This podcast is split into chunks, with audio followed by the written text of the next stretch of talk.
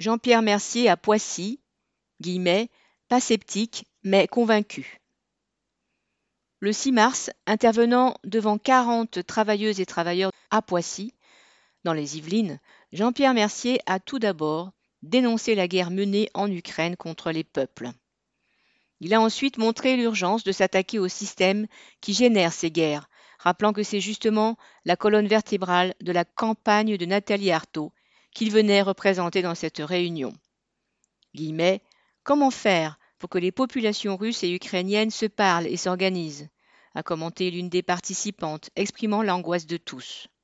Un autre se disait, guillemets, sceptique, je doute de tout. En réfléchissant, je crois qu'il faut supprimer l'argent sur Terre, en faisant prendre conscience de cela sur les réseaux. Au contraire, guillemets, je ne suis pas sceptique, a dit Jean-Pierre. Je suis convaincu, et je n'ai pas envie d'attendre qu'on puisse vivre sans argent. Il y a urgence à agir, s'organiser, prendre conscience, avoir une politique pour les travailleurs. Et quand il y aura un coup de colère, ne pas louper le coche, ne pas se laisser arrêter par les chefs syndicaux ou les Mélenchons. Une participante, travailleuse indépendante, rappelait que tous les patrons ne sont pas tous des exploiteurs.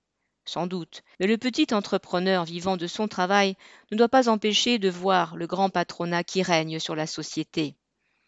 Guillemets, les patrons devraient redescendre de là-haut. Sans travailleurs, pas de bénéfices, pas de société, a dit notre camarade.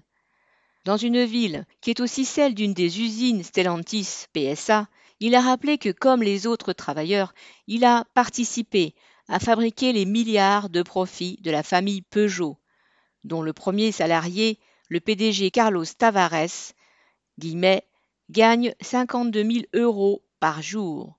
Alors, imaginez ce que gagne la famille Peugeot.